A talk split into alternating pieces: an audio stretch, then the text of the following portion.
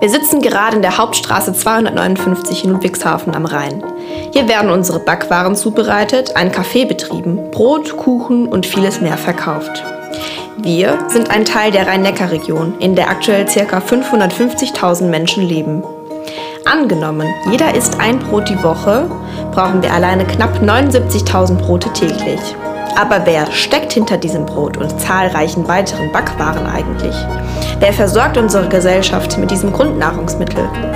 In dieser Staffel reisen wir vom Mehl bis hin zum Brot auf dem Küchentisch und möchten für uns als Unternehmen, aber auch für die gesamte Branche Transparenz schaffen. Dafür bedarf es der Aufteilung in verschiedene Bereiche. Bäckerei, Verkauf und Verwaltung.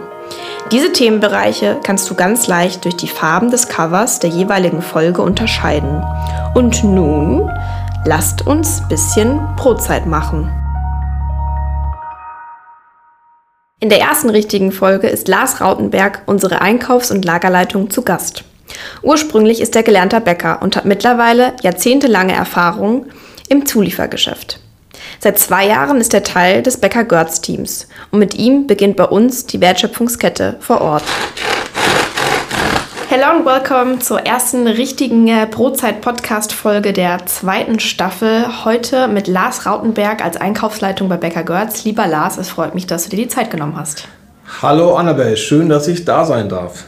Jawohl, wir dürfen heute mit dir tatsächlich beginnen, im Rahmen dieser Staffel die ganze Wertschöpfungskette einmal unter die Lupe zu nehmen. Und bevor wir jetzt tiefer in dieses Fachgebiet einsteigen, darfst du dich mit drei oder vielleicht auch mehr Worten für die Zuhörerinnen einmal vorstellen. Was macht dich aus? Ja gut, in drei Worten zu beschreiben, würde ich sagen 100 Prozent. Das macht ja schon mal viel aus. Mhm. Ehrgeizig mhm. und humorvoll. Ja. So sind wir Nordlichter halt. Genau, du bist aus dem Norden und äh, das Humorvolle kommt, kommt damit, ja, voll. Okay, Lars, ähm, ohne Rohstoffe auch kein Backen. Daher war es mir auch ganz wichtig, ähm, dass ich mit dir hier sprechen darf und wir mit dir beginnen. Denn du steuerst bei uns den Einkauf und auch die Lagerlogistik. Was kann man sich denn eigentlich hierunter bei Becker Götz vorstellen und wie sieht dein Alltag aus, beziehungsweise gibt es überhaupt den Alltag bei dir?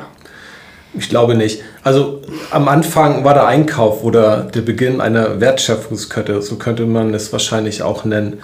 Jeder Tag sieht bei mir anders aus und das macht es vermutlich auch äh, für mich aus. Ja. Ich habe eine tägliche Marktbeobachtung, Analyse, Einsicht der politischen Lage oder gar Situation, Zeitpunkt der Ernten, Abschlüsse, Zeitfenster der einzelnen Produkte oder Rohstoffe, Entwicklung der Währung im Ausland, im Grunde der strategische Einkauf. Also quasi ein komplettes Reporting von dem Stand der Dinge, wie es am aktuellen Tag aussieht. Ganz genau, ja. Und ja. es ist vermutlich auch die Vielfalt, äh, die dann auch so meinen Arbeitsalltag so bunt äh, gestaltet, ja. Ja. Also es geht halt über Rohstoffe, Handelswaren, äh, Gabelstapler, Porzellan, Papiertüten. Äh, natürlich bin ich hier nicht in der alleinigen Entscheidung, habe meine Kollegen aus den einzelnen Bereichen, aber äh, das fällt tatsächlich alles in meinen Wirkungsbereich. Ja. ja. Ähm, vielleicht nochmal so als Gegenstück, ähm, gerade zum Thema Lagerlogistik, ähm, hast du ja trotzdem auch dein Team, was dann vor Ort eben äh, alle Einkäufe ja, ich sag mal, aufbewahrt und worauf dann auch wieder die anderen Abteilungen, gerade aus der Bäckerei, Zugriff haben. Äh, wie strukturiert sich oder wie organisiert sich da die Zusammenarbeit? Vielleicht kannst du auch da noch mal kurz in die Tiefe gehen. Ja, also letztendlich habe ich ja in diesem Bereich zwei, zwei Lagerleiter, mhm. ja, die, die für die reine Disposition, Warendisposition verantwortlich ist dafür schaut, dass wir ausreichend täglich äh, Ware im Haus haben, um diese auch produzieren zu können. Wir haben im Grunde genommen drei Teilbereiche. Das ist ähm, Rohstoffe und frische Produkte, also Rohstoffe, die wir für unsere Backwaren benötigen. Das Handelswarensortiment für die Filialen, also Getränke, das Reinsortiment insgesamt. Ähm, dann aber auch der Verpackungsbereich, so wie wir dann unsere Backwaren zu unseren Kunden transportieren. Ja. Ähm, ja, alle Artikel, Waren und Rohstoffe unterliegen hier natürlich einer Wareneingangskontrolle. Hier sind wie beispielsweise die Bestellmenge, die Qualität der Ware, Sensorik sowie aber auch das Mindesthaltbarkeitsdatum zu überprüfen. Grundsätzlich wird dann die Ware äh, in den einzelnen Lagerplätzen vorgehalten. Jetzt unterscheiden wir den Bereich Rohstoffe, ähm, wo unsere Kollegen aus dem Backhaus äh, diese dann zur Produktion verwenden. Und dann letztendlich die rein Handelswaren, die täglich äh, von den Mitarbeitern im Lager für die Filialen kommissioniert werden. Ja. Ähm, das sind im Schnitt am Tag 3000 Picks. Ja, crazy.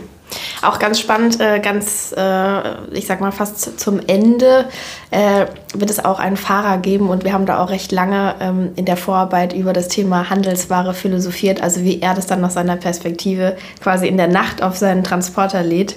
Also das vielleicht auch so als kleine Einladung, um dran zu bleiben. Aber okay, danke für den Einblick. Ähm, Lass uns vielleicht äh, weiter, weitergehen mit spezifischeren Fragen, nachdem du jetzt einmal so die große Struktur deines Bereichs erläutert hast. Denn äh, die letzten Monate haben wir ja doch auch einige Preisschwankungen erlebt.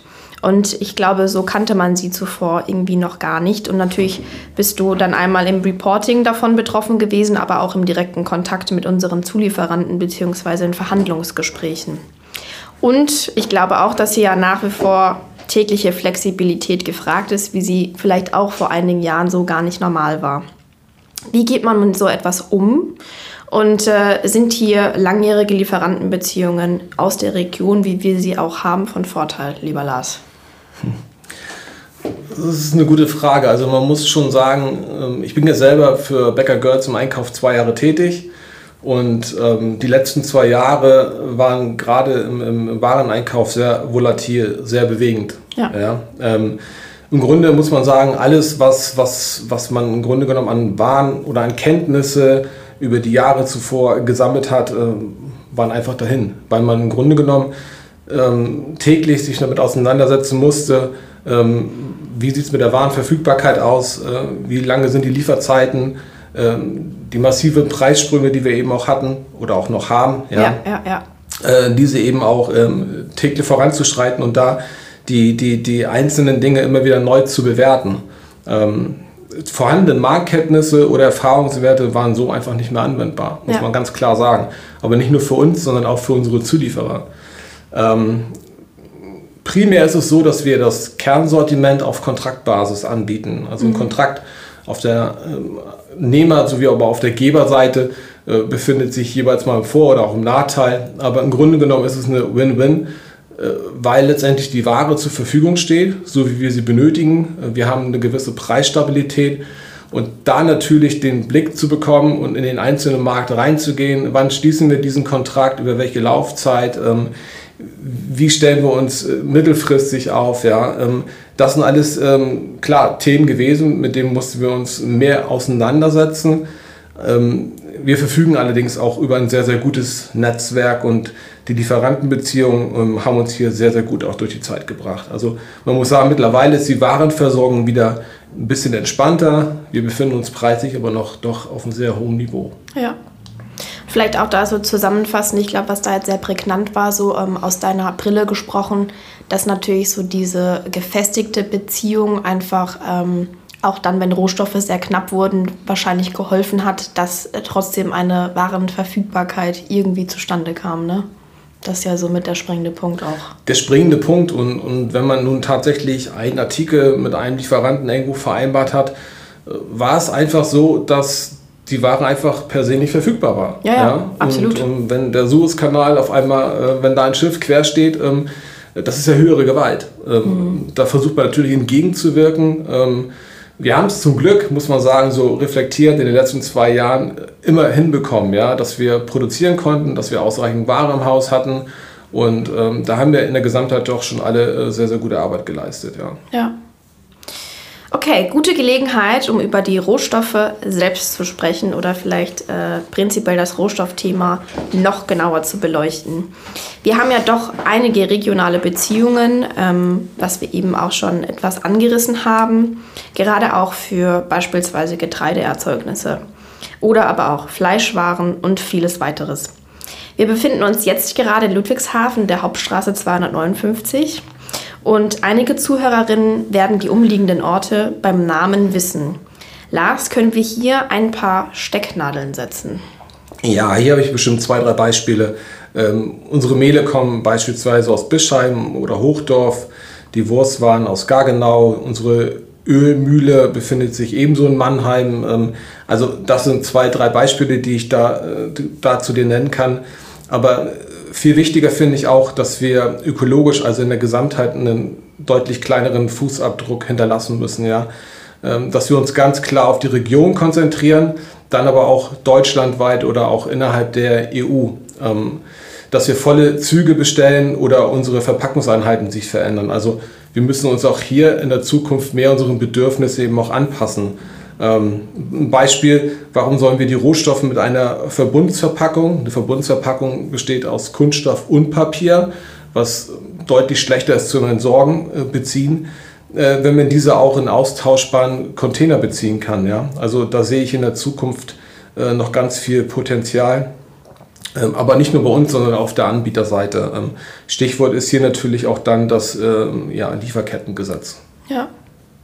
Und ähm, prinzipiell, also ich meine, wenn man das mal so für alle Zulieferungen überblicken würde, ähm, kannst du da vielleicht so, ich sag mal, grob per Anteil abschätzen, was wirklich unmittelbar aus der Region, vielleicht ein bisschen überregional kommt? Oder ist das äh, eher teilweise schwer zu greifen? Du würdest sagen, okay, es, es konzentriert sich primär natürlich auf Deutschland, aber teilweise äh, gibt es dann auch nochmal Differenzen, je nachdem, wie jetzt auch gerade was verfügbar ist. Äh, wie würdest du das jetzt so beurteilen? Ja, auch da, also rückblickend die letzten zwei Jahre ähm, ähm, hat uns da vor neue Herausforderungen gestellt, wenn man tatsächlich mal einen Kaffeebecher über See beziehen konnte hat man ganz klar gemerkt, ähm, wir können den Kaffeebecher auch innerhalb Deutschlands beziehen. Ja? Mhm. Und, und äh, man hat hier auch einen kürzeren Weg und, und so wie sich das entwickelt hat, jetzt auch in der Seefracht, ja, ähm, hat sich das auch für uns viel, viel besser darstellen können, ähm, dass wir diese Becher eben auch aus, aus deutscher Produktion beziehen können. Ja?